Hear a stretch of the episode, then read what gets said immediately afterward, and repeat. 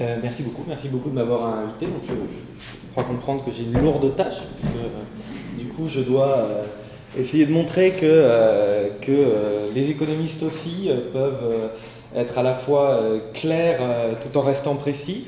C'est ce que je vais essayer de faire. Donc effectivement, dans cette conférence, il y a deux grandes parties. Il y a une partie qui est l'objet qui va être étudié, euh, donc les politiques socio-fiscales, Je- j'en parlerai euh, peut-être un peu plus dans une euh, première partie.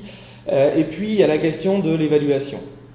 Je vais essayer, en fait, structurer euh, cette conférence autour de la question de l'évaluation.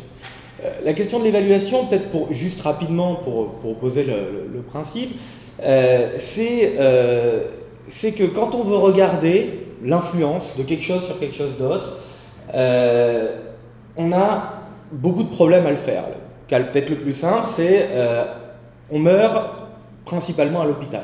Est-ce pour autant que l'hôpital est dangereux? Évidemment non. Donc maintenant, si je veux évaluer l'impact positif de l'hôpital sur la santé, je vais avoir un gros problème, c'est que, euh, évidemment, les gens qui sont à l'hôpital sont en bien moins bonne santé que les gens ailleurs.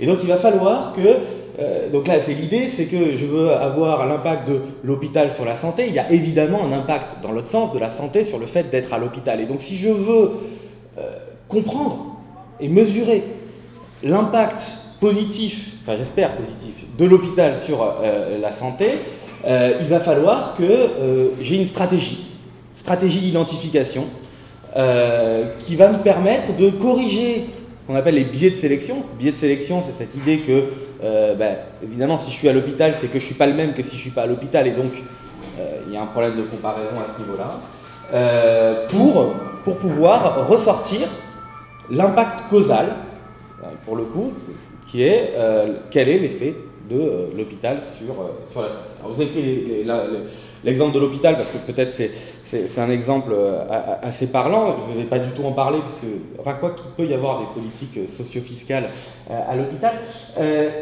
Donc ça c'est l'idée générale et c'est comment évaluer. Et comment évaluer, et en l'occurrence moi ce qui m'intéresse c'est comment évaluer les politiques socio-fiscales et je, vais peut-être en parler tout de suite. Euh, c'est encore plus problématique à mon avis parce que elles sont encore moins évaluées que les autres formes de politique pour, différentes raisons, notamment euh, institutionnelles. Alors peut-être pour faire un, point, euh, général, il y a, ce- premier graphique euh, qui est euh, les euh, dépenses publiques, la part des dépenses publiques dans le PIB, et on s'aperçoit que, euh, bon, il y a une- c'est une part qui est, très fortement croissante, hein, si on remonte au début des années, euh, à la fin des années 70. Euh, Bon, alors évidemment, euh, on voit le déficit entre les deux. Alors c'est le déficit, c'est pas tout l'écart entre les recettes et les dépenses, puisqu'il y a des recettes non fiscales aussi, hein. Notamment les, bénéfices des, des entreprises publiques. Mais bon, globalement, ce qui est intéressant ici, c'est de voir qu'on a une augmentation des dépenses publiques qui est très très forte et qui, dont on entend parler chaque année. Et le- je, je- je vous montre ça parce que je pense que c'est un des points essentiels qui a conduit à la multiplication des politiques socio-fiscales. Qu'est-ce que c'est une politique socio-fiscale? C'est une intervention publique qui n'apparaît pas sur le graphique. Le principe de, de ces politiques-là, je vais en parler un peu plus, plus précisément derrière, c'est de construire une intervention publique parce qu'on a envie d'agir, mais par rapport au débat habituel euh, et annuel euh, où on dit ah bah oui mais euh, voilà on a encore augmenté les impôts, on a encore augmenté la dépense, on crée une politique publique et elle apparaît pas sur ce graphique, d'accord? Parce que directement, d'une certaine manière, on crée en même temps une dépense et une recette et on affecte les deux d'une certaine manière comme une espèce de, de, manipulation comptable qui fait qu'on retire à la fois la recette des impôts euh, tels que présentés dans les statistiques et la dépense. Vous connaissez ça assez euh, généralement sous le nom de niche fiscale. Alors pourquoi j'appelle pas ça des niches fiscales? Je vais venir en détail un peu plus tard, c'est parce que il y a un problème conceptuel de définition de la niche fiscale euh, et que euh, moi j'ai envie d'étudier quelque chose qui est plus large que simplement ce qu'on appelle euh, la niche fiscale.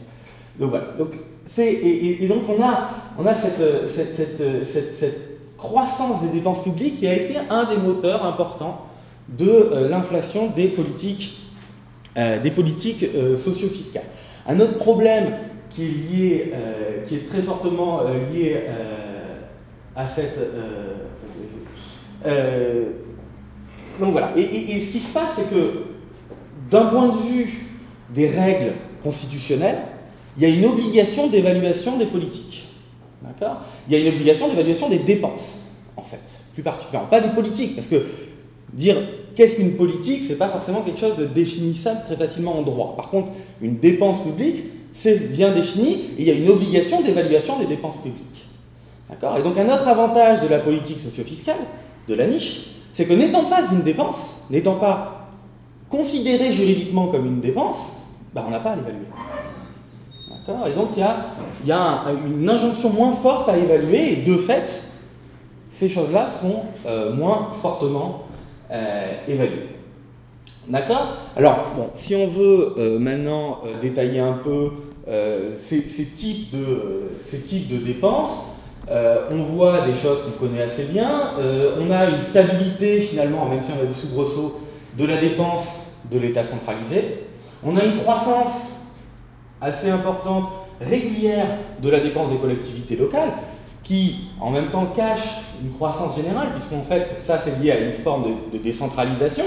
Euh, et qu'on ne voit pas la, baisse. Alors, il y a des périodes où on voit hein, la baisse en miroir des dépenses de l'État, mais pas toujours. Et puis il y a un point très très important qui est les dépenses de sécurité sociale, où là on a une croissance très très forte des dépenses de sécurité sociale, parce que, euh, parce que hein, les dépenses de sécurité sociale, on, les, on a une augmentation du chômage, donc on a une augmentation des dépenses liées au chômage, on a un vieillissement de la population, donc on a une augmentation des dépenses de retraite, et on a, euh, on a une, alors pour le coup on a une amélioration de la santé, mais euh, parce qu'on a une amélioration euh, euh, de, la production de soins, d'accord, mais qui va avec des coûts plus élevés. Et on a aussi une augmentation de l'accès aux soins qui va avec des coûts plus élevés. Donc tout ça, ça crée, et puis on peut avoir aussi des inefficacités, d'accord, qui, euh, augmentent encore, mais même en dehors de ces inefficacités, on a une augmentation assez importante des dépenses de sécurité sociale. Et, notamment, ce qui, est, important de voir, c'est qu'on a l'idée toujours, bah oui, la France dépense beaucoup plus pour la sécurité sociale que les autres pays.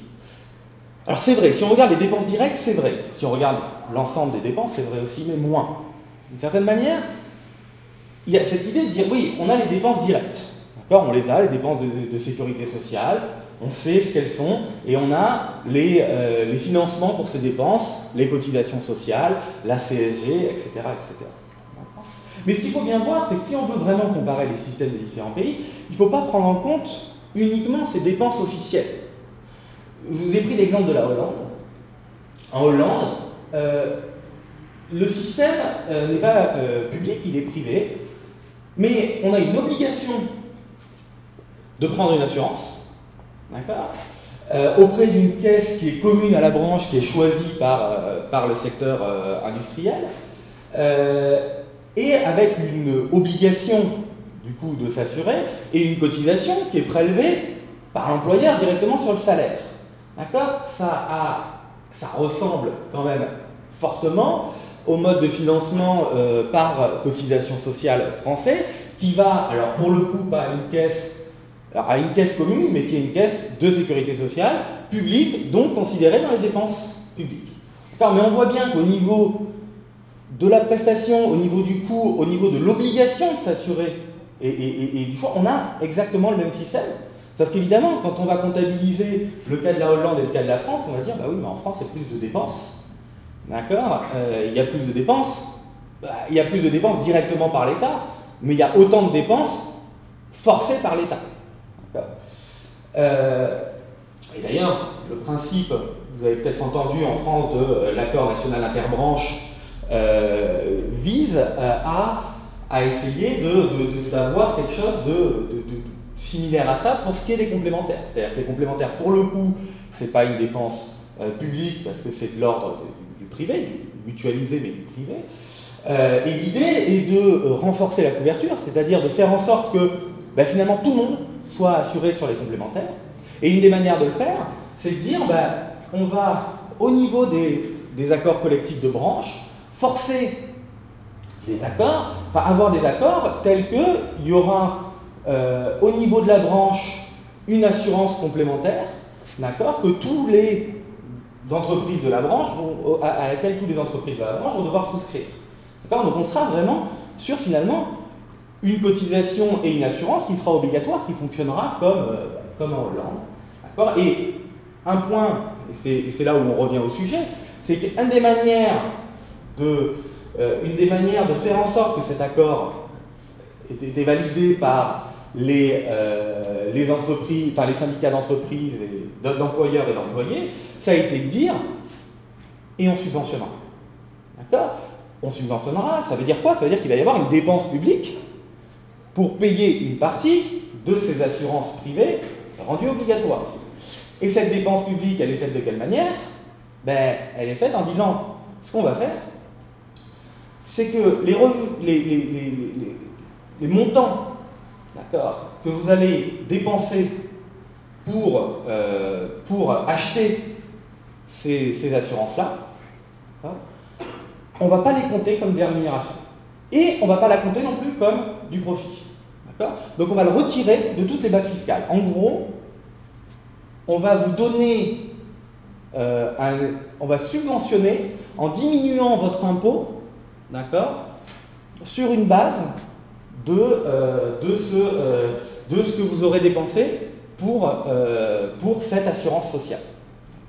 Et donc on est bien, et donc normalement, comme on est sur du crédit d'impôt, si on reprend le point suivant, ça n'apparaîtrait pas, c'est une dépense. Alors pour le coup, c'est non seulement une dépense obligatoire, mais c'est une dépense publique, en renonciation à l'impôt. Et cette dépense publique en renonciation à l'impôt, elle ne va pas apparaître dans les comptes comme une dépense de, comme une dépense de protection sociale. Euh, donc on est bah dans la réduction d'impôt, dans le crédit d'impôt. Juste pour vous donner une idée des ampleurs, alors là c'est assez général, c'est pas euh, uniquement pour la protection sociale, mais si on veut regarder euh, quelques chiffres, quelques montants, sur le, donc là c'est le dernier projet de loi de finances, hein, c'est donc la, comptabilisation officielle, et je dirais pourquoi, il y a un certain nombre de, de questions qu'on peut avoir là-dessus, parce que c'est quelque chose de juridique et que nous, euh, va nous intéresser, des choses un peu différentes qui vont nous intéresser. Donc, dans la comptabilisation des dépenses fiscales euh, faites pour le, projet de loi de finances de, cette année, on comptabilisait 34 milliards d'euros de dépenses fiscales pour l'impôt sur le revenu, pour des recettes finales de 60 milliards d'euros.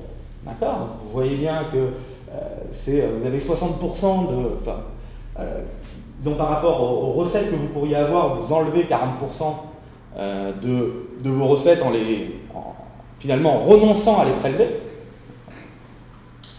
Euh, vous avez 18 euh, milliards sur la, sur la TVA, 22 milliards sur l'imposition des, sociétés. Donc c'était comptabilisé à 80 milliards, ce qui représente quand même 4 points de PIB. quand on regarde par rapport à ce qu'on avait au graphique précédent, si on veut rajouter les dépenses fiscales aux dépenses budgétaires, d'accord, on n'est plus à 60% du PIB dépensé par l'État, mais à 64. Hein, et si on veut comparer aussi, parce que la raison de faire ça, c'est souvent d'essayer de soit de subventionner, comme dans le cas, par exemple, euh, euh, de, l'assurance sociale complémentaire, euh, soit de faire changer des comportements. D'accord hein, Quand on bah, on, y, reviendra, j'aurai un certain nombre d'autres exemples, mais on veut inciter, euh, par exemple, les gens à faire changer leurs fenêtres pour, euh, avoir des appartements mieux isolés. Euh, bah, qu'est-ce qu'on fait? On dit, bah, si vous changez votre fenêtre, vous paierez moins d'impôts. Je vous en fait, je subventionnerai une partie de votre fenêtre, mais pour pas que ça apparaisse dans les comptes que je vous ai subventionné pour votre fenêtre, euh, je vais euh, simplement vous réduire votre impôt. Alors, peut-être un petit point, euh, c'est un peu rapide de dire que c'est uniquement pour que ça n'apparaisse pas dans les comptes. Il y a d'autres raisons. Il peut y avoir des raisons de dire on ne va pas créer une agence de subvention, de subvention des changements de fenêtres, et ça peut être plus ni un guichet pour faire payer ces subventions-là. Et il existe un transfert monétaire entre l'État et euh, les contribuables à travers, bah, qui est le fisc, Et donc, du coup, on va se servir du fisc comme agent payeur. D'accord? Ça va nous faire des gains administratifs. C'est un autre argument. C'est un autre argument qui marche dans certains cas, qui ne marche pas dans, tous les cas. Euh, notamment qui ne marche pas quand il existe de fait un organisme payeur. Euh, ce qui est le cas par exemple pour la garde d'enfants. Si vous regardez la garde d'enfants, vous avez des allocations qui vous sont payées par la CAF, d'accord? Et, vous avez pour la, même, pour la même chose des allocations qui vous sont payées par le fisc, à travers une réduction d'impôt. Donc on voit bien que là, le fait de le faire passer, non pas par la CAF, mais par le fisc, euh, l'argument euh, de gain de coûts administratifs ne tient pas. Euh, et puis, donc voilà, je vous ai montré hein, montants de, grosses allocations pour vous dire que ces politiques-là, alors, il y a des grosses politiques et puis il y a des petites politiques, il y a des multitudes de petites politiques. Elles sont sur des montants qui sont très importants par rapport à, par rapport à d'autres types de, politiques. Alors évidemment, j'en ai choisi quelques-unes, des plus connues. Vous avez, on, est encore hein, sur des montants sur une part toute petite de la dépense publique. Évidemment, beaucoup d'autres choses. Euh, donc là, ce que, je vous montre, c'est encore une fois pour avoir une idée globale, euh, c'est euh, ce graphique-là, c'est justement, alors on revient à la protection sociale, puisque l'OCDE s'est pas intéressé aux taxes, aux, aux, réductions d'impôts en général, mais s'est intéressé aux réductions d'impôts pour ce qui concerne l'assurance sociale la sécurité sociale. Et ce qu'ils ont fait, c'est qu'ils ont essayé de calculer pour chaque pays le, montant des dépenses publiques, donc ça c'est uniquement des dépenses publiques, d'accord mais qui n'étaient pas des dépenses budgétaires, qui étaient des dépenses en renonciation à l'impôt, qui avaient pour but de financer le système de, sécurité sociale. Et donc on voit que les champions du monde, euh, c'est les États-Unis. Et c'est pour ça d'ailleurs qu'aux États-Unis, euh, il y a le système d'impôt sur le revenu le plus complexe du monde, que les, Américains ne remplissent pas eux-mêmes leur déclaration de revenus, mais dans chaque ville, vous avez des agents comptables pour euh, remplir la déclaration de revenus, parce que c'est quelque chose de monstrueusement compliqué tellement il y a de, systèmes complexes de réduction. Et, ce qui est intéressant, vous avez quand même les États-Unis, 10%, euh, d'accord Parce que vous avez, enfin 11%, en part, par exemple, en part des dépenses publiques de sécurité sociale, c'est quelque chose d'assez intéressant. Vous avez 11% des dépenses de sécurité sociale aux États-Unis qui passent par des réductions d'impôts. Vous en avez, pour le cas de la France, euh, environ 5%. C'est quand même assez important aussi. Euh, les États-Unis, il y a plus de 2% de leur PIB en réduction d'impôts pour la protection sociale. C'est notamment, euh, vous, avez, pas forcément, vous avez des systèmes de retraite principalement euh, privés, d'accord, mais qui sont en fait subventionnés. C'est-à-dire que si vous euh, investissez dans un fonds de retraite, bah, vous payez moins d'impôts. C'est une manière de subventionner l'épargne retraite, d'accord, et donc ça c'est comptabilisé comme une intervention publique, une dépense publique par voie fiscale pour financer la protection sociale, en l'occurrence de l'épargne retraite. Euh, et en fait, ce qui se passe, c'est que euh, vous voyez, alors les pays nordiques, eux, ils n'ont pas du tout de dépenses fiscales. D'accord? Ils ont énormément, ils ont des très grosses dépenses budgétaires de sécurité sociale, mais pas du tout de dépenses fiscales. Euh, la France a à la fois des grosses dépenses budgétaires et des grosses dépenses fiscales. Euh, et puis, vous retrouvez hein, la Hollande, le Canada, les États-Unis avec énormément de dépenses fiscales. Ce qui fait que quand on regarde, par exemple, je ne vous ai pas mis le graphique, mais quand on regarde en comparaison internationale du même type, les dépenses, de, les dépenses budgétaires, dépenses officielles de protection sociale, euh, ben, vous avez des grandes disparités entre pays. Quand vous regardez l'ensemble des dépenses publiques, en rajoutant les dépenses fiscales aux dépenses budgétaires, vous avez des beaucoup plus petites disparités.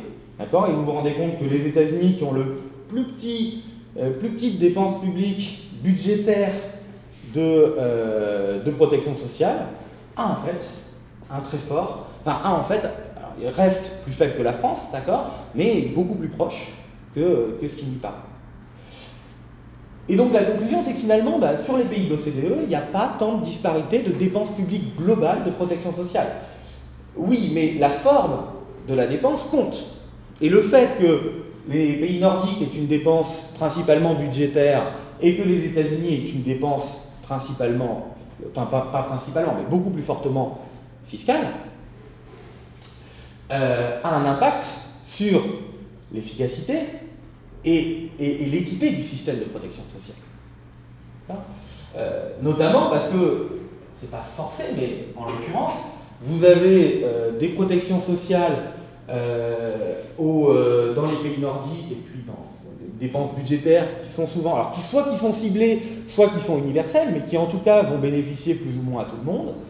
Euh, alors que euh, bah, les dépenses fiscales, un des principes, c'est que c'est une réduction d'impôts.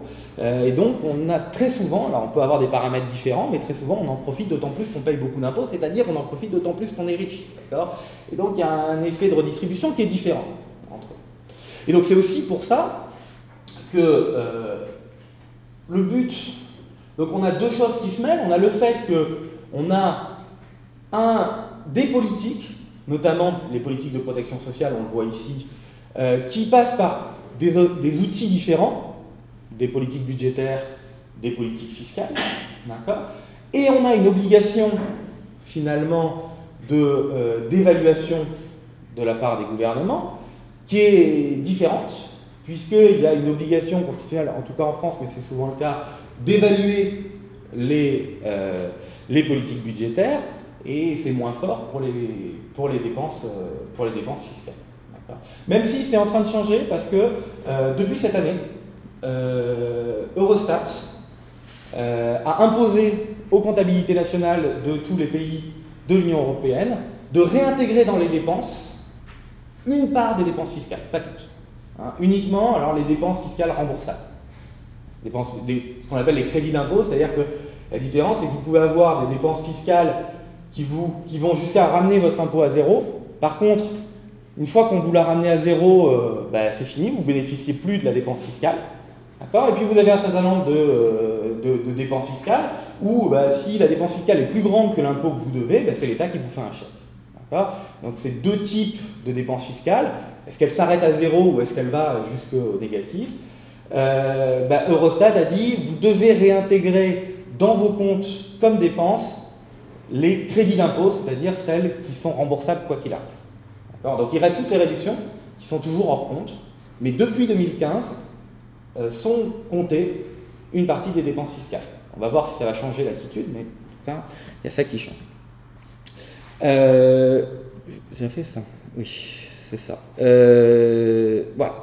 Alors maintenant, donc du coup, j'ai présenté un peu le décor, et donc moi ce qui m'intéresse, c'est d'évaluer d'évaluer ces dépenses, euh, ces dépenses fiscales. D'accord? D'évaluer leur impact en termes d'efficacité, c'est-à-dire que si le but c'est d'inciter à faire quelque chose, si le but c'est d'inciter à, euh, faire changer des fenêtres pour des fenêtres mieux isolantes, est-ce que ça fonctionne? Est-ce que les gens vont plus changer leurs fenêtres? D'accord? Et puis, d'évaluer l'impact redistributif, c'est-à-dire bah, qui bénéficie de l'impôt et pas de l'impôt, et quel impact ça a sur la, redistributivité globale du système de transfert. Donc ça, c'est les deux questions d'évaluation euh, qu'on va se poser, et en se focalisant sur ce type de politiques qui sont euh,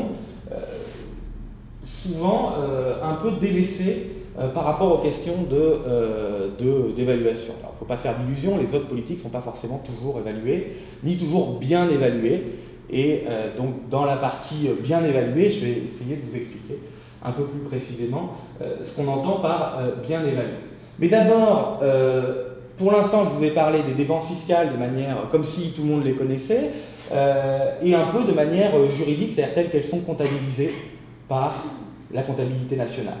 le problème, c'est que d'abord, quand on regarde les comptes nationaux d'une année sur l'autre, vous avez des dépenses fiscales qui apparaissent ou qui disparaissent alors que la loi n'a pas changé. C'est-à-dire c'est juste la, la manière de considérer du, du, comptable qui a dit, et souvent ce qui se passe, c'est qu'on a une loi, on a une mesure, on la considère comme une dépense fiscale, et puis au fur et à mesure des années, quand elle reste, ça devient tellement la norme que bah, c'est la norme, c'est plus une dépense fiscale, et donc ça sort du compte des dépenses fiscales. Donc vous avez ce premier point. Et, en fait, c'est vraiment ce, problème de comparaison à une norme euh, qui pose problème sur, euh, l'objet dépenses fiscales. L'exemple que je vais vous donner, c'est l'assurance vie. Euh, peut-être que vous connaissez l'assurance vie, peut-être que vous avez des produits. si vous avez des produits, vous pouvez l'avoir pour différentes raisons, mais une des raisons pour lesquelles vous pouvez avoir placé votre patrimoine dans des assurances vie, c'est que la fiscalité est globalement plus légère que dans d'autres produits d'épargne. D'accord Et donc, on de dire, bah oui, je fais de l'épargne dans un produit d'assurance vie, je suis moins taxé que si je faisais l'épargne ailleurs, c'est bien une dépense fiscale. Oui, sauf le principe de l'assurance vie, c'est quoi? Le principe de l'assurance vie, c'est de faire de l'épargne, mais non pas avec un produit d'épargne, avec un produit d'assurance. La forme est différente juridiquement, ce n'est pas un produit d'épargne. Vous pouvez vous en servir comme un produit d'épargne, mais juridiquement, ce n'est pas un produit d'épargne, c'est une assurance. En fait, ce qui se passe, c'est que vous donnez euh, des sous à un assureur, et d'ailleurs, juridiquement, ce qui change, c'est que pendant que les sous est chez l'assureur, vous n'en êtes pas propriétaire, ce qui peut poser à un moment des problèmes sur les cotisations sociales qui sont prélevées dessus, parce que qui est le propriétaire du revenu, qui doit payer, c'est pas très clair. c'est un autre problème qui sera peut-être traité euh, par, euh, par, des procès dans les années à venir, on verra bien. Mais en tout cas, ce qui est sûr, c'est que pour l'instant, vous donnez une part de votre patrimoine à l'assureur, euh, et l'assureur vous dit, bah, écoutez, si vous mourrez, euh, je transmettrai. D'abord, je vous assure que ce patrimoine ne va pas être dilapidé, donc je vous assure qu'il ne va pas diminuer et qu'il va même peut-être augmenter. ça, c'est par rapport au côté épargne. On a une assurance de, non-perte, d'une certaine manière. Et je le transmettrai, si vous mourrez, à la personne que vous m'indiquez. Et si vous ne mourrez pas et que vous voulez le récupérer, vous pouvez le récupérer. Et dans ce cas-là, vous récupérez le patrimoine plus les intérêts euh, et vous avez la même garantie que le patrimoine n'aura pas diminué que, euh, que précédemment. donc on voit bien l'intérêt là-dessus, c'est que bah, je le verse, j'ai l'assurance de ne pas avoir de perte, j'ai potentiellement des gains, et puis je le récupère. Si je meurs au milieu, en plus, c'est pas perdu, je vais pouvoir le transmettre. Donc il y, a, cette double notion où juridiquement c'est un produit d'assurance, et dans les faits c'est un produit, euh, c'est utilisé par beaucoup, pas par tous, il y a des gens qui l'utilisent vraiment comme de l'assurance, mais c'est utilisé par beaucoup comme un produit d'épargne. Or, si on regarde la fiscalité de l'assurance vie, ben, c'est une fiscalité particulièrement lourde par rapport aux questions d'assurance. Parce que normalement, il n'y a pas de gain dans l'assurance. Vous n'avez pas, de, revenus que vous tirez de l'assurance. Donc finalement, il y a, pas y peu de, taxation des revenus de l'assurance, parce que normalement, il n'y en a pas, du point de vue de l'assuré. D'accord? C'est-à-dire que l'assurance, normalement, euh, si euh, vous assurez votre maison euh, contre l'incendie, que vous avez un incendie et que l'assureur vous dédommage, on ne considère pas le dédommagement comme un revenu qu'on irait taxer. D'accord? C'est assez logique. Donc c'est pas taxé l'assurance. Et oui, mais là, du coup, c'est un produit d'assurance qui est fortement taxé. Donc finalement, ce n'est pas une dépense fiscale, c'est une surtaxation. Et donc là, ça dépend juridiquement de savoir est-ce qu'on considère ça comme un produit d'épargne, ce pourquoi il est effectivement utilisé, ou comme un produit d'assurance. Et si on le considère comme un produit d'assurance, alors il n'y a pas de dépense fiscale. Il n'y a pas de réduction d'impôt si on le considère comme un produit d'assurance. C'est quelque chose de totalement logique juridiquement. Et, mon but n'est absolument pas de le remettre en cause. C'est juste que d'un point de vue économique, qui est le point de vue qui m'intéresse ici, du point de vue de la, structuration euh, de, des prélèvements, de l'épargne, des choix de consommation, des choix d'épargne, euh, de, des finances publiques, de ce point de vue-là, ça doit être considéré comme un, euh, comme, un, ben, comme, comme, comme ce que c'est, comme ce pourquoi c'est utilisé, c'est-à-dire de l'épargne. Et donc, le fait qu'il y ait une fiscalité faible doit être considéré comme, en tout cas, un acte politique de dépense, de, renonce, de renoncement à des, revenus liés, euh, à des recettes publiques liées aux revenus d'épargne. Euh, et donc, moi, ça fait partie des politiques que j'ai envie d'étudier. Et donc ma définition, elle est un peu plus, alors elle peut paraître un peu plus, euh, vague, un peu moins robuste juridiquement, mais on va essayer de la définir économiquement un peu plus, plus, claire. Ce n'est pas les dépenses fiscales juridiques qui vont m'intéresser, c'est l'intervention publique. C'est-à-dire qu'il faut qu'il y ait une motivation politique à intervenir dans l'économie, sur les marchés, dans laquelle l'impôt ne joue pas le rôle de recette, de financement de la politique, d'accord, mais joue directement le, le, le rôle, euh, de, euh, le, rôle de modification des comportements. C'est-à-dire que je mets en place un impôt ou une structure d'impôt qui n'a pas pour but de prélever des ressources qui me permettront de mettre en place une politique, mais je joue sur le barème de l'impôt pour que ce barème-là de l'impôt, à travers les incitations, euh, les incitations qu'il crée, soit ma politique. C'est bien ce qu'on a, euh, et c'est bien ce qu'on a, euh, par exemple, sur le cas des fenêtres. C'est bien, j'ai un barème d'impôt, l'impôt sur le revenu, qui est, ben, vous paierez moins d'impôts si vous faites changer votre fenêtre pour du double vitrage. Conclusion, conclusion, on a quoi? On a clairement une politique, c'est-à-dire qu'on a clairement pour but d'inciter à avoir des maisons mieux isolées. D'accord? Euh, Et clairement, ça passe par le prélèvement obligatoire, donc ça rentre dans ce que je veux étudier. D'accord? Euh, Voilà. Alors, c'est pas ça, permet d'avoir, euh, ça, n'enlève pas tous les débats, hein, parce que c'est pas quelque chose. Notamment, il y a un certain nombre de débats, ben, par exemple sur l'impôt sur le revenu progressif. L'impôt sur le revenu progressif, est-ce que c'est une dépense fiscale ou est-ce que ça l'est pas? Euh, C'est-à-dire, est-ce que l'idée, c'est quand on fait de l'impôt sur le revenu progressif, est-ce qu'on veut faire de la redistribution? Et qu'on la fait directement à travers les prélèvements, en prélevant moins sur les gens à qui on veut redistribuer et en prélevant plus des gens euh, qui on veut prendre plus? Et dans ce cas-là, ce serait une politique fiscale, finalement.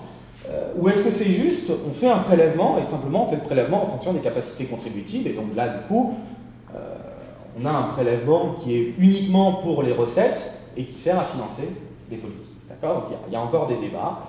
Euh, bah, oh, c'est à discuter au cas Alors le point est évidemment que la quantité, la quantité de, de, politiques à évaluer, comme je vous ai montré les chiffres, est énorme. Donc je ne veux pas je vous ai fait, disons, une vision assez globale du fait qu'il y a beaucoup de politiques fiscales en France. Je vous ai dit qu'elles étaient très peu évaluées. Euh, j'aimerais bien euh, pouvoir euh, vous donner l'évaluation de l'ensemble de ce système de, dépenses fiscales, mais je ne peux pas, d'accord, parce que, parce que on, est de plus en plus nombreux à travailler sur ça, et donc ça va progresser, mais bon, il y a un retard, et donc pour l'instant, il n'y a que quelques politiques qui sont évaluées. Donc je vais vous présenter les quelques politiques qui sont évaluées, mais surtout, je vais vous parler de comment bien les évaluer à travers les exemples euh, des politiques qui ont déjà été évaluées. Et donc, la première question, c'est, euh, qu'est-ce qu'on fait pour bien évaluer? Qu'est-ce qu'on fait pour bien évaluer? Euh, Je vous ai donné l'exemple de, de l'hôpital, de l'hôpital et de l'état de santé. D'accord? Bon, c'est l'idée classique que qu'est-ce qu'on veut faire quand on veut évaluer ben, On a une politique, et on a un but. C'est le but. Et on aimerait savoir dans quelle mesure la politique a un impact sur le but. Par exemple, je fais une réduction d'impôt pour euh, les doubles vitrages, je veux savoir à quel point je vais avoir euh, ou plutôt bah, où euh, je mets en place des hôpitaux publics, je veux savoir à quel point ça améliore la santé. Alors ce qui se passe, c'est qu'évidemment, vous avez la fameuse causalité inverse, dont j'ai parlé dans le sens inverse, c'est-à-dire que bah, c'est si vous êtes en mauvaise santé que vous allez à l'hôpital, donc euh, bon, bah, pour évaluer, il va falloir être capable de retirer cette partie-là. Et vous avez un autre type de problème, c'est que vous avez des choses qui peuvent causer les deux en même temps pour d'autres raisons. D'accord? Euh, vous avez froid l'hiver, indépendamment, indépendamment de la politique de subvention des doubles vitrages, vous vous dites j'ai froid, euh, il faut que je mette un double vitrage. Bon, ben, vous allez mettre un double vitrage, vous allez bénéficier, euh, enfin, vous allez mettre un double vitrage, vous allez bénéficier de la politique. Oui, mais c'est pas la politique qui aura causé votre choix. Donc finalement, la politique, ça aurait été une dépense, ça aurait été une subvention, mais qui n'aura pas, qui n'aura pas changé votre comportement. C'est-à-dire que s'il n'y avait pas eu la politique, vous auriez fait des économies et il y aurait eu euh, aussi la, il y aurait eu aussi la, euh, euh, il y aurait eu aussi la, fenêtre qui aurait été changée. donc évidemment, la question, c'est le but, ça va être de vraiment isoler cette flèche-là et de savoir si cette flèche-là est importante ou pas. Et pour ça, ben, il faut enlever les autres. Il faut enlever les causalités inverses. Il faut être sûr que ce qu'on mesure c'est un effet de A sur B et pas un effet de B sur A. Et il faut être sûr que ce qu'on mesure, c'est pas euh, juste euh, bah, qu'il y a des choses qui se passent en même temps. Donc, il faut retirer les interférences extérieures et il faut retirer les causalités inverses. D'accord? C'est ça, le problème de l'évaluation, c'est simplement ça. Enfin, c'est simplement ça, oui. Le problème, c'est ça. Ma solution, c'est... Euh, alors, on connaît bien ce genre de choses, bah, notamment en médecine, qui est le principe du cas témoin. Cas témoin, c'est quoi? C'est, euh, en médecine, je vais prendre deux individus, si possible identiques, puis je vais en traiter un, je ne vais pas traiter l'autre. D'accord? Et là, normalement, bah, normalement, euh, ça va marcher. C'est-à-dire que l'hypothèse que je fais derrière, si je reviens, l'hypothèse que je fais derrière, c'est que le traité et le non traité, ils vont avoir le même, le même effet de causalité inverse, si possible, et ils vont avoir les mêmes facteurs extérieurs. Donc la différence entre les deux, ce sera juste cette relation causale. Alors, ah, il y a des conditions. Il faut effectivement que les deux individus soient effectivement identiques. Parce que s'ils ne sont pas identiques, ce qu'on va mesurer en comparant les deux, c'est uniquement leur différence initiale. C'est pour ça que, en général, qu'est-ce qu'on fait pour être sûr que les individus sont identiques? On les tire au sort. Parce que la loi des grands nombres nous dit que si on a une gros, suffisamment. non seulement, enfin, on prend un gros échantillon et on tire au sort. Si on prend un gros échantillon et qu'on tire au sort, on fait deux groupes par tirage au sort, si l'échantillon est suffisamment grand, d'accord, la loi des grands nombres nous dit que, en fait, les individus vont être euh, les mêmes des deux côtés. Si je prends juste deux individus, il y a peu de chance. Si je prends quatre individus, il y en a deux qui sont identiques, deux qui sont différents. Euh, si je les tire au sort, j'ai une chance non nulle que euh, les deux identiques soient du même côté. Si j'ai 10 000 individus, 5 000 identiques, enfin 5 000 qui sont d'un type et 5 000 d'un autre type, j'ai toutes les chances que j'en ai, euh, alors j'en aurai pas 2500 de chaque type de chaque côté, mais pas loin. D'accord? Hein, euh, et, donc, l'idée, c'est pour m'assurer que des deux côtés, j'ai des individus identiques, il faut que je tire au sort. D'accord? Je prends des grands nombres et je tire au sort. Et, il y a, l'autre point aussi, ce qu'on retrouve en médecine, vous avez peut-être entendu parler du principe du double aveugle. D'accord? Le principe du double aveugle, c'est quoi? Bah, le principe du double aveugle, c'est encore une fois d'essayer de sortir du facteur C, qui est que il faut éliminer l'effet placebo. C'est-à-dire que si je sais que j'ai le vrai traitement ou que je n'ai pas le vrai traitement, même si j'ai un faux traitement et qu'on me dit que j'ai un vrai traitement, déjà, je vais, il y a des chances que j'aille mieux que celui qui a un faux traitement et qui sait qu'il a un faux traitement. D'accord? Et donc, du coup, on a l'effet placebo qui est en fait un facteur extérieur, qui n'est pas l'efficacité du médicament lui-même, qui est un facteur extérieur. Donc, pour retirer l'effet placebo, il ne faut pas que je dise à la personne soignée à quel groupe elle fait partie. Et de la même manière, alors, le médecin lui-même, ou l'infirmier lui-même, bah, il peut, sachant qu'il y a une personne euh, qui a le vrai médicament, une personne qui a le faux, en fait, se comporter un peu différemment avec. Et donc, du coup, c'est encore un facteur extérieur, c'est-à-dire que si on compare les, traités et les non traités, ce qu'on va mesurer, c'est non seulement l'efficacité du médicament, mais la différence de, de traitement euh, humain euh, de, suivant qu'on sait qu'il est traité ou qu'il est non traité. Et donc pour sortir à nouveau ce biais-là, on fait en sorte que le, soignant lui-même ne soit pas au courant de qui a le vrai médicament et qui a le faux médicament. C'est pour ça que double aveugle, à la fois euh, le traité et le traitant sont, ne savent pas. Et le but vraiment, c'est d'éliminer ce facteur C. D'accord? Donc voilà. Et donc, alors l'exemple, l'exemple qui a été vraiment publié d'ailleurs en 98, hein, Donald Unger, dans la revue euh, Arthritis et, et Rheumatism. Euh, et donc ce, monsieur-là s'est fait craquer euh, les doigts de la main droite pendant toute sa vie. Et quand il a eu, je ne sais plus quel âge, 55 ans ou quelque chose comme ça, il a regardé et il a comparé l'arthrite de sa main droite et de sa main gauche. D'accord? Pour voir. Voilà, c'est un exemple de cas témoin, sa main droite, sa main gauche. Alors, ce qui est bien sur le côté individu identique, c'est qu'effectivement, les deux appartiennent à lui. D'accord? Alors, ce qui est moins bien, c'est qu'en facteur extérieur, la main droite et la main gauche, souvent qu'on est droitier ou gaucher, eh, c'est pas forcément la même chose. D'accord? Donc, c'est un exemple qui est. Et puis, c'est un exemple qui n'est pas si parfait que ça. Qui pas si parfait que ça. Il aurait fallu euh, avoir un gros échantillon de personnes Certains qui se craquaient euh, leur main euh, principale, d'autres qui se euh, craquaient l'autre main et puis testaient à la fin. d'accord, pour vraiment éliminer les biais. On a déjà ce genre de, ce genre de choses. Alors le problème, c'est quoi? Ben, C'est qu'en économie, ça passe pas très bien de faire du tirage aléatoire. D'accord? Si je dis, bon alors, ce qu'on va faire, on va tester, vous, vous allez payer beaucoup d'impôts, et vous, pas beaucoup, et comme ça, on va voir si ça change votre comportement. D'accord? Ça passe pas très bien.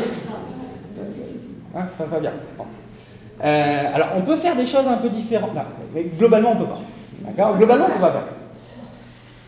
Comment faire? Comment faire euh, eh On va chercher, on va essayer de chercher si naturellement le contexte n'a pas créé un bon témoin. C'est-à-dire, on va prendre l'ensemble de la population et on va essayer de faire le même découpage qu'un témoin. Ce sera un découpage qui sera imparfait parce qu'on ne l'aura pas tiré au sol. Mais on va essayer euh, de trouver euh, quelque chose de, suffisamment euh, proche. D'accord? Alors pourquoi on appelle ça une double différence? Bah, C'est vraiment le principe du cas témoin. Hein. Je compare. Typiquement, ce qui va se passer, c'est que vous avez une réforme qui va concerner certaines personnes et pas d'autres. D'accord? Et ça, vous en avez. Réformes qui concernent certaines personnes et pas d'autres. Et si, mais alors c'est la question, est-ce que les personnes non concernées vont être des bons témoins pour les personnes non concernées? Parce qu'a priori, elles sont différentes. Parce que s'il y en a qui sont concernées par la réforme et d'autres qui ne sont pas concernées par la réforme, c'est qu'en fait, elles ne sont pas exactement pareilles. Mais dans certains cas, je peux espérer qu'en fait, elles soient suffisamment pareilles pour que ça donne une bonne indication. On verra comment je considère qu'elles sont suffisamment pareilles. Si elles sont suffisamment pareilles pour que ça me donne une bonne indication, derrière, je fais deux différences. Je regarde comment on veut évaluer, euh, évoluer le cas et le témoin entre euh, après la réforme et avant la réforme, première différence. Et puis ensuite, je compare cette évolution pour les traités pour les non-traités. C'est pour ça qu'il y a deux différences, c'est avant et après, traité, non-traité. Avec l'idée que l'évolution du traité, du non-traité, l'évolution du non-traité, doit me donner l'information sur l'évolution qu'aurait connue le traité s'il n'avait pas été traité. C'est ça l'hypothèse, hein, l'hypothèse fondamentale, c'est que celui qui a reçu le traitement, s'il n'avait pas reçu le traitement, aurait évolué comme celui qui n'a pas reçu le traitement. Euh, parce que l'idée, c'est que, euh, et je vais vous montrer un exemple tout à l'heure, euh, vous avez des politiques qui vont être mises en place dans certaines situations où vous avez des, évolutions fortes. Je vous parlais tout à l'heure euh, de la politique d'emploi, euh, de, réduction d'impôts pour l'emploi à domicile. Vous avez des politiques qui ont été mises en place. D'abord, vous avez plusieurs politiques qui ont été mises en place à des moments plus ou moins similaires, et donc vous avez des politiques qui ont été mises en place dans une période, de toute façon, la consommation de services à domicile croissait fortement. Donc évidemment, il faut retirer, si vous voulez, cette, croissance, ce développement des, euh, euh, des, emplois à domicile, c'est de l'ordre de ce facteur C, de ce facteur euh, interférent. Et donc il faut le retirer. Et donc l'idée, c'est comment on le retire? Ben, On regarde des gens qui n'ont pas été touchés par la réforme, qui sont suffisamment semblables pour qu'on puisse supposer qu'ils se comportent de la même manière quand ils sont dans le même environnement que ceux qui ont bénéficié de la réforme. On regarde comment leur consommation à eux ont évolué et on les compare et on retire cette évolution-là à l'évolution de ceux qui ont été traités. Alors de manière peut-être un peu plus simple, peut-être une idée, euh, une idée euh, il y a eu en Finlande, euh, il me semble que c'est ça que je vous montre derrière, c'est ça que je vous montre derrière. on voit, c'est assez, assez, clair normalement. Enfin, je vais vous expliquer, une fois que je vous aurai expliqué, peut-être que c'est clair dès maintenant, sinon quand je vous aurai expliqué, j'espère que ça sera. vous avez en Finlande, vous avez eu, on connaît bien ça, euh, une baisse de la TVA. Euh, il y a eu, alors, si vous voulez l'histoire, euh, en 1999, il me semble, l'Union européenne a autorisé les États membres à passer à des taux réduits pour un certain nombre de, secteurs intensifs en main-d'œuvre. Donc il y avait plusieurs. Nous, en France, en 1999, on est passé, à ce moment-là, on a baissé le taux réduit euh, pour euh, les, euh, travaux de rénovation dans les logements, qui faisaient partie. Il y avait plusieurs choses. Il y avait la réparation de bicyclettes, il y avait les travaux de rénovation dans les logements, il y avait les coiffeurs, et il y avait, je ne sais plus ce qu'il y avait d'autre, il n'y avait pas la restauration. Ça a été le gros débat derrière, c'est est-ce qu'il fallait mettre la restauration dedans, est-ce que la restauration est intensive en Finlande, euh, ils ont attendu, ils n'ont pas fait de taux réduit, et puis c'est seulement en, euh, si je ne me trompe pas, en 2005, euh, en 2005, ils ont baissé pour les coiffeurs. Et donc l'idée, c'est de dire, ok, donc ils ont baissé la TVA pour les coiffeurs, il faut qu'on trouve un groupe de, de, contrôle. D'accord? On a le prix des coiffeurs. Alors, c'est vrai que simplement quand on regarde ici la tendance, là, hein, en noir, vous avez le prix de la coupe de cheveux en Finlande. D'accord? Donc c'est assez clair que là, vous avez la baisse de TVA, c'est assez clair qu'il s'est passé quelque chose. D'accord? Euh, Mais en même temps, vous ne savez pas, peut-être qu'en fait, à ce moment-là aussi, euh, vous avez, euh, alors c'est pas passé, mais vous avez hop, un choc pétrolier, et puis l'électricité a explosé, tous, les, tous les, les prix ont augmenté, et donc du coup, en fait, on a l'impression que ça a baissé de ça, mais en fait, ça a baissé beaucoup plus, puisque ça a baissé fortement, et puis comme, euh, tous les prix ont augmenté à ce moment-là, euh, bah, en fait, ça a baissé beaucoup du fait de la TVA, ça a augmenté du fait du choc pétrolier, euh, et, puis, et puis en fait, on arrive là. Donc, cette possibilité, qui n'a pas eu lieu, c'est quelque chose de, fictif dont je vous parle, mais cette possibilité qu'il y ait un facteur au moment de la réforme, un autre facteur, un fameux C, justement, qui viennent modifier le prix par ailleurs et qui viennent fausser notre mesure, bah, on aimerait bien la corriger. Donc là, la manière dont ça a été fait, c'est de dire bah, on va essayer de trouver des services qui ont une structure de production la plus proche possible des coiffeurs. Donc il faut que ce soit des petites boutiques, Il faut que ce soit principalement du travail, d'accord? Et un travail de qualification à peu près similaire. D'accord? Il ne faut pas que ce soit un travail qui demande euh, pour que ce soit le comparable. Donc en l'occurrence, bah, ils ont choisi les salons de beauté. Parce que les salons de beauté n'ont pas eu droit à la baisse de TVA. Et les salons de beauté, bah, globalement, euh, vous avez euh, le même genre de, euh, de, coûts et le même genre et la même genre de structure d'entreprise.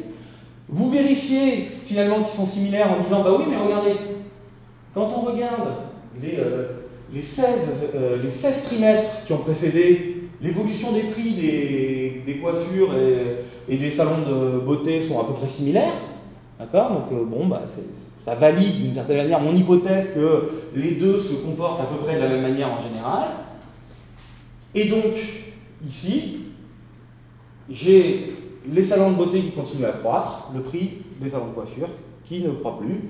Euh, et donc, et donc j'ai cette différence. Et donc, comment je, calcule l'impact de la, baisse de TVA sur le prix? Non pas directement en calculant cette baisse de prix, mais en calculant l'écart de prix entre le contrefactuel, c'est-à-dire ce qui se serait passé si euh, n'y avait pas eu de baisse de TVA, et le point.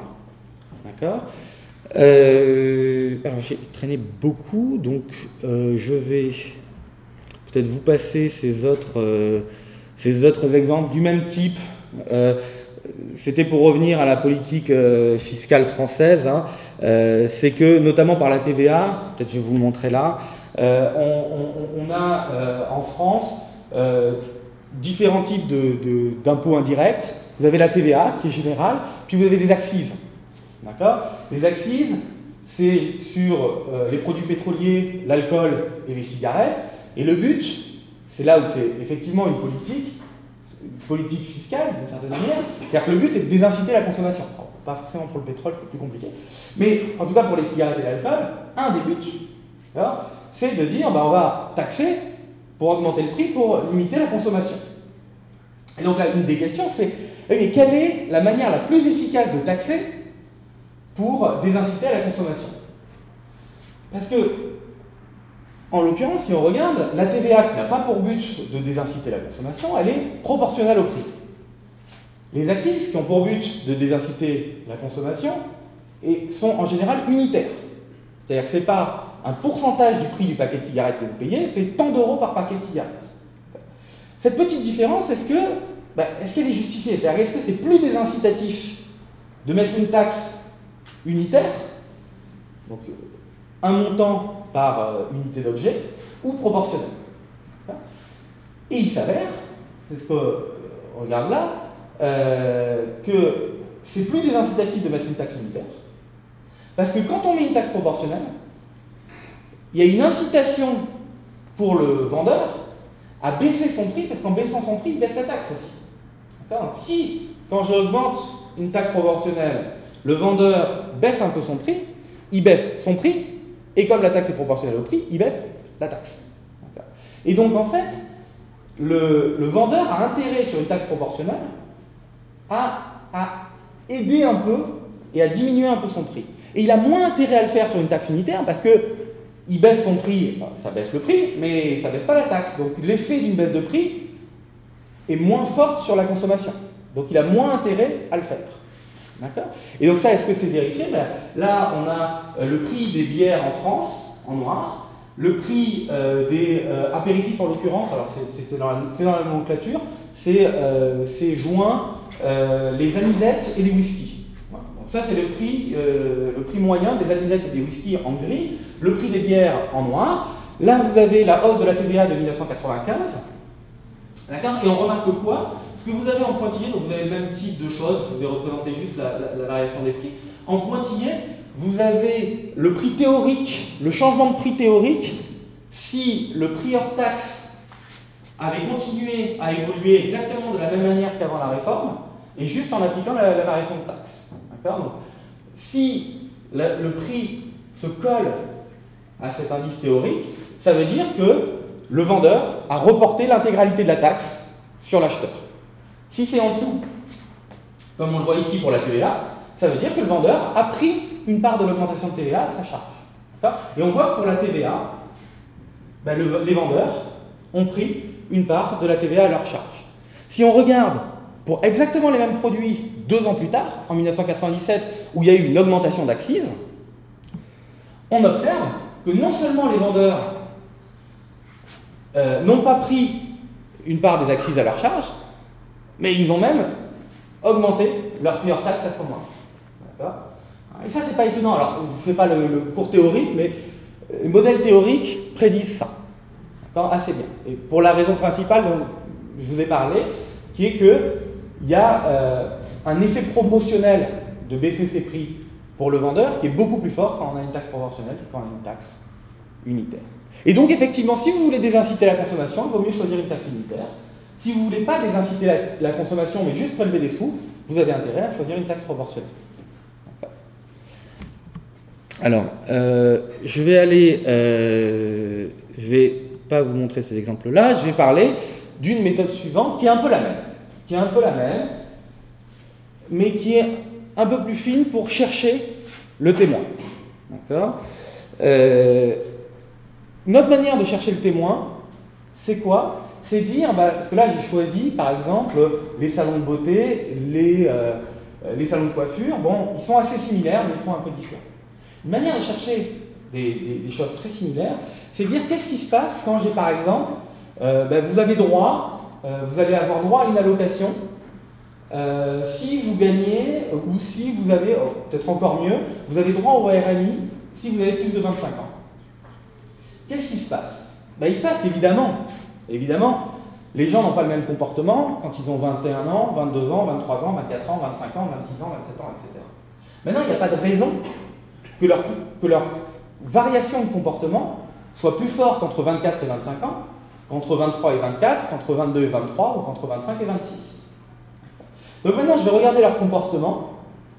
Je vais regarder leur comportement et comment leur comportement évolue entre 21 et 22 ans, entre 22 et 23, entre 23 et 24, entre 24 et 25, entre 25 et 26, etc.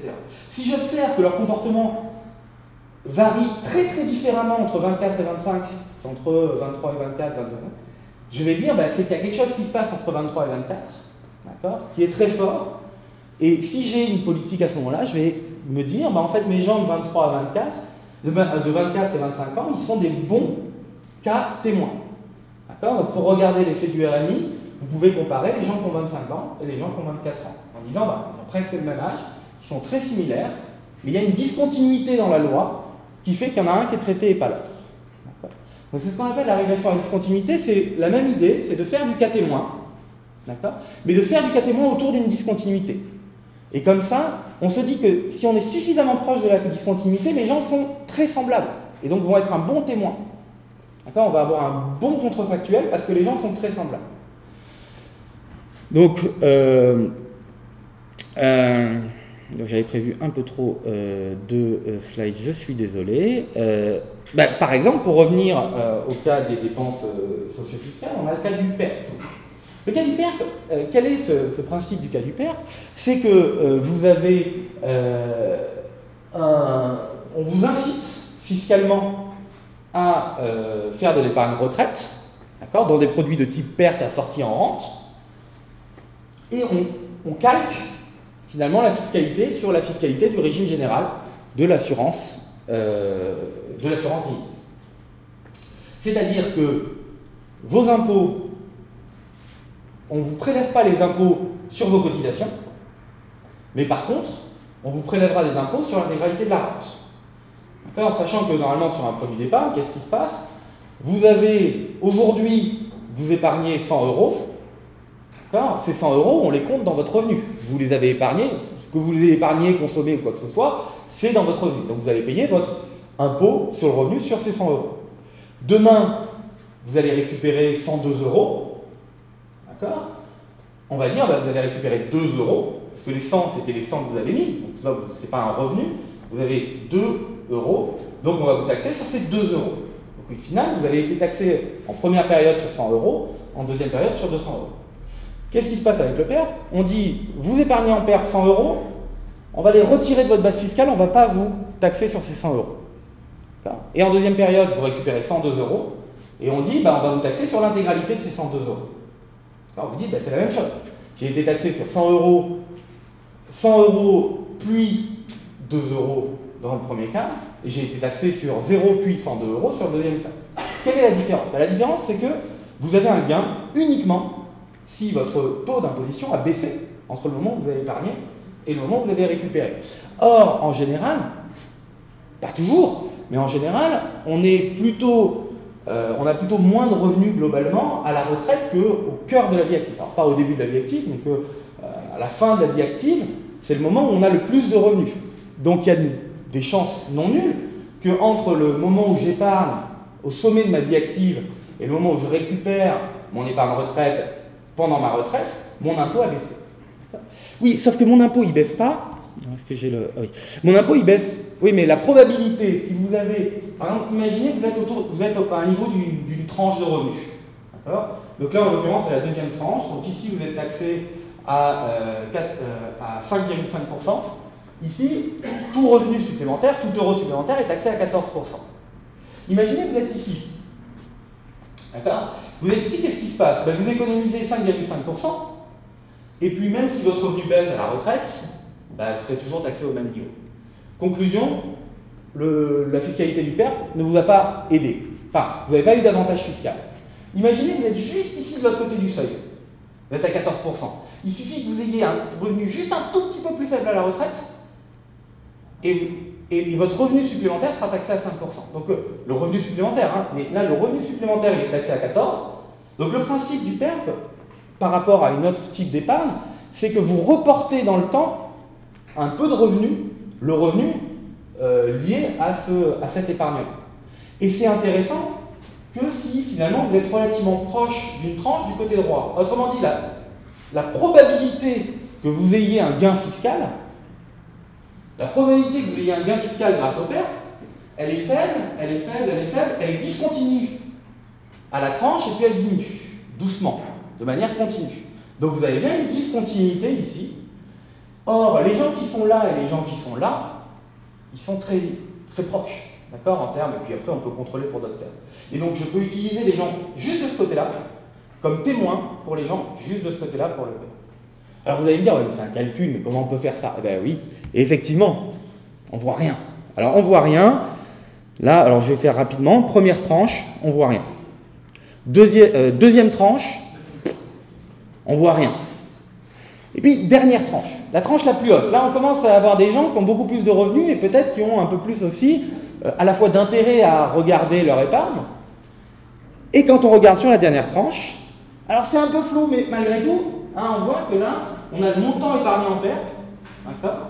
Plus on se rapproche, et puis quand on passe, il est quand même un peu plus haut, il y a beaucoup de bruit, donc c'est pas très très clair. Puis, si on prend, ça c'est les jeunes, Si on prend euh, les 45-50 ans, on a quelque chose d'un peu plus marqué. Et puis, alors, si on prend les 55-68 ans non retraités encore, vous avez quelque chose de très fort.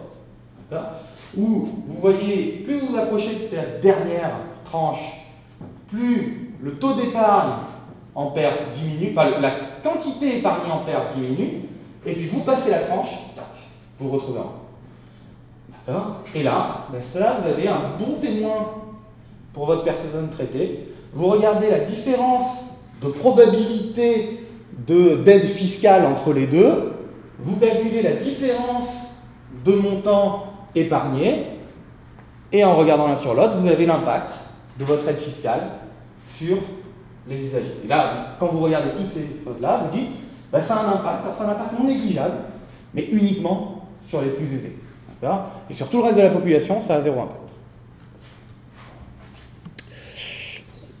On peut avoir la même chose sur l'impôt sur, la participation des femmes au marché du travail. Je vais passer un peu rapidement parce que je vais peut-être laisser un peu plus de temps à la discussion, mais on retrouve le même genre de profil. Donc ce que vous avez ici, c'est la première tranche. Ce que vous avez ici, c'est le revenu, en fait la position qu'aurait le foyer, je prends que des couples mariés. Je prends que des couples mariés, j'enlève le salaire éventuel de la femme si elle a un salaire. je prends tous les autres revenus. Et je regarde où serait le foyer par rapport à la première tranche d'imposition si la femme ne travaillait pas. Et en fonction de cette donnée, je regarde pour chaque position sur le barème la proportion de femmes qui travaillent. Et ce que j'observe c'est que cette proportion de femmes qui travaillent est croissante. on a des effets, probablement des effets que quand on est tout en bas, on a des problèmes d'accès au, marché du travail. Donc on a quelque chose qui est croissant. On a quelque chose qui est croissant. Mais au passage de la tranche, on a une baisse forte de, euh, de la participation féminine. Quand la position qu'aurait le foyer euh, avec une activité de la femme, dès qu'elle passe cette première tranche, on a une chute de la participation féminine.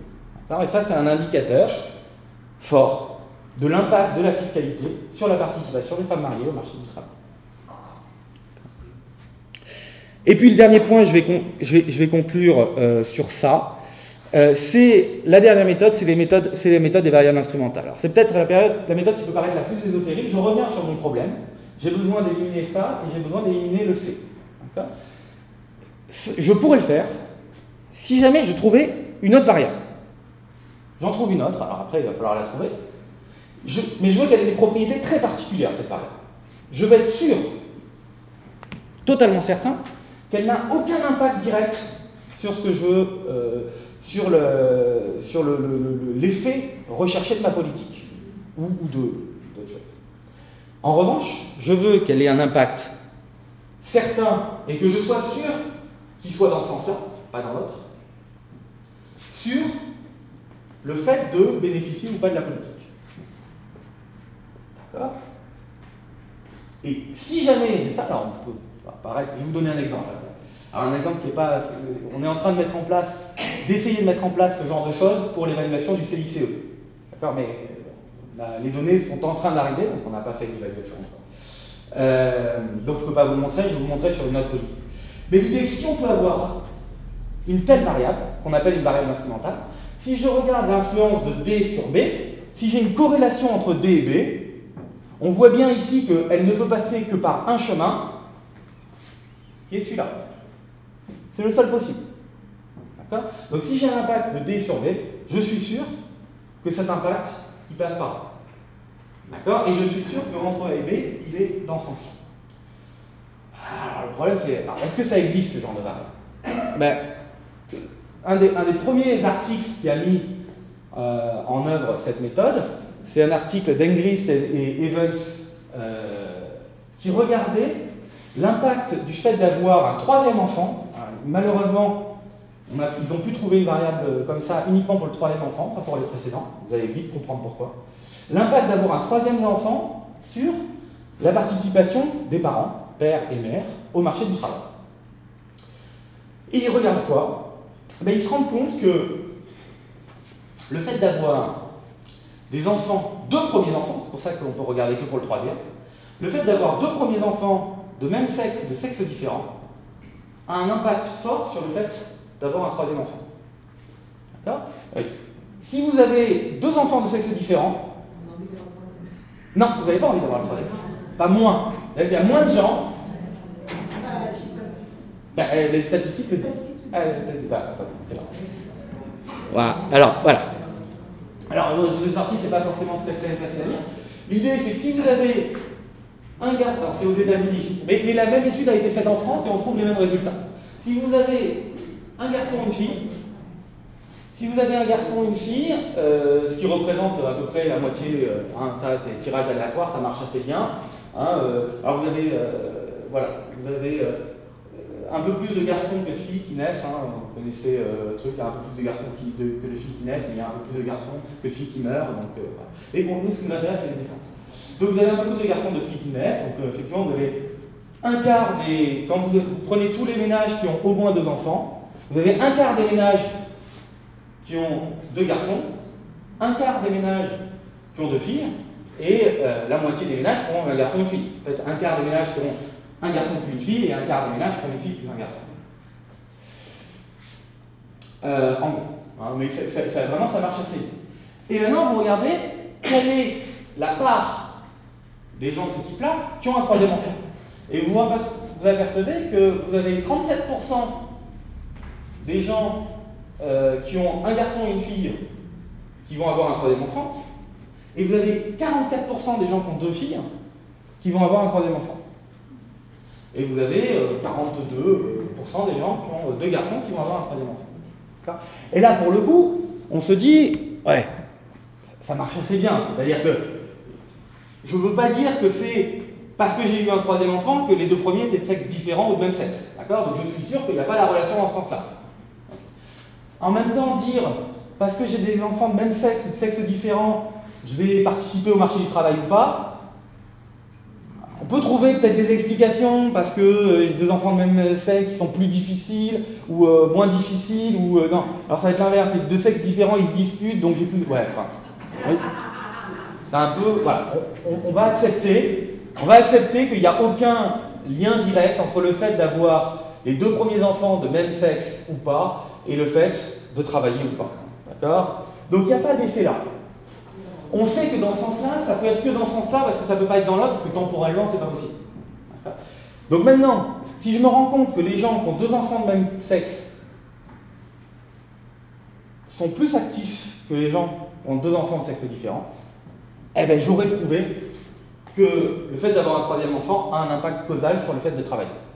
D'accord et c'est ce qu'il trouve, alors c'est pas forcément très très lisible, c'est ce qu'il trouve, c'est-à-dire que là l'idée, c'est on regarde l'impact du fait d'avoir euh, pour toutes les femmes, après les femmes mariées et les, euh, les hommes mariés, le fait d'avoir euh, deux enfants de même sexe, ben, les femmes travaillent moins d'accord, euh, sont moins. Quand on a deux enfants de. Non, euh, deux enfants de sexe différent. Attendez, dans quel sens? Oui, c'est deux enfants de sexe différent, et donc une plus grande probabilité d'avoir un troisième enfant.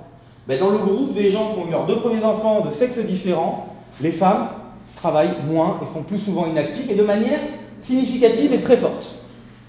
D'accord Et donc ça, la seule manière de l'interpréter, c'est de dire qu'en fait, quand on a un troisième enfant, eh ben, c'est plus dur de participer au marché du travail et donc ça a un, euh, ça euh, un, impact. D'accord? Et évidemment, on, pourrait penser qu'il y a des choses dans, tous les autres, dans les autres sens. C'est-à-dire que ici, on peut dire oui, mais si jamais je ne travaille pas, j'ai plus de temps à me dire je vais faire un enfant supplémentaire. Donc il peut y avoir une causalité inverse. Ah et puis il peut y avoir un autre effet, c'est que pouvez euh, supposer qu'il y a des gens qui aiment bien à la fois Peut-être que euh, les patrimoines génétiques sont faits, qu'il y a des gens qui aiment avoir des enfants et pas travailler, et des gens qui n'aiment pas avoir des enfants et travailler. Je sais pas si c'est vrai, mais on pourrait très bien supposer qu'il y a donc cet effet d'interférence C. D'accord?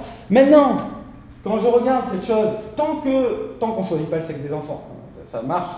Évidemment, à partir du moment où on commence à choisir génétiquement le sexe des enfants, cette méthode ne marche plus. Mais tant qu'on ne peut pas les choisir, et donc euh, effectivement, cette variable D, elle est totalement aléatoire, et c'est ça c'est pour ça que c'est une bonne variable instrumentale, c'est parce qu'elle est totalement aléatoire.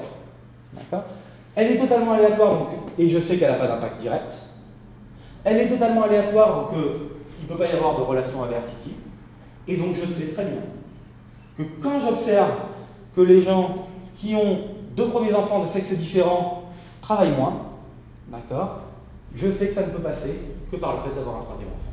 Et donc c'est bien le fait d'avoir un troisième enfant qui implique, qui cause un retrait du marché du travail.